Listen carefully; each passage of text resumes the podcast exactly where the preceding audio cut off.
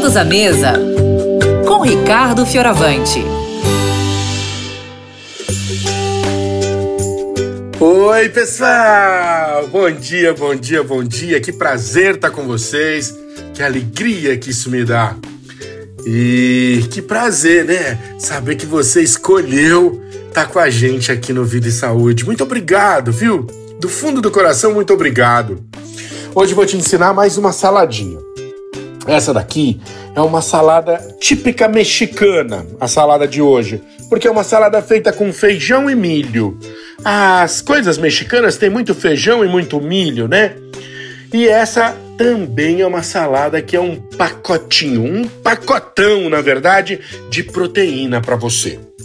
Olha só, eu vou fazer com feijão branco, feijão preto e milho verde.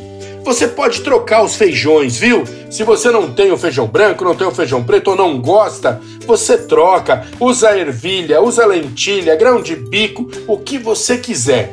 Mas a ideia é assim: olha, eu vou pegar aqui uma xícara de feijão branco cozido, bem firminho, ele tá al dente e escorrido, tá bom? Uma xícara de feijão preto também firminho escorrido, ó, bem cozidinho. E uma xícara de milho verde cozido, tá bom? Você pode talvez usar o milho verde da latinha se ficar mais fácil, mas o bom é o da espiga, hein? Bom, vou jogar tudo isso aqui na tigela: feijão branco, feijão preto, milho verde. E agora vou temperar. É, aqui não tem folhas assim, sabe? Como as saladas tradicionais nossas. Essa salada é bem mexicana e lá eles não comem assim com folhas. Eles comem desse jeito que eu tô te ensinando.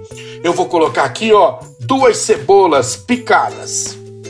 Vamos picar a cebola e já joga nesse prato. Olha só, um bom punhado de cheiro verde bem picadinho. Vamos juntar aqui.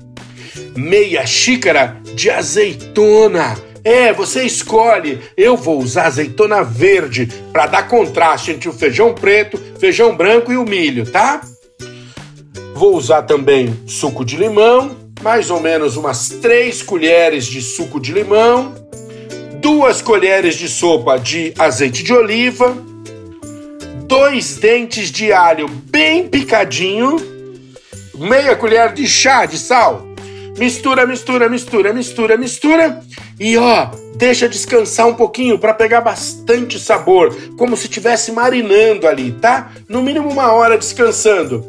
Aí você serve e se diverte, porque ela é gostosa de comer, ela dá energia, ela te dá força. É uma salada que vai trazer satisfação, hein? Salada mexicana, mais uma das receitas deliciosas do Todos à Mesa para você, que acontece aqui no Vida e Saúde.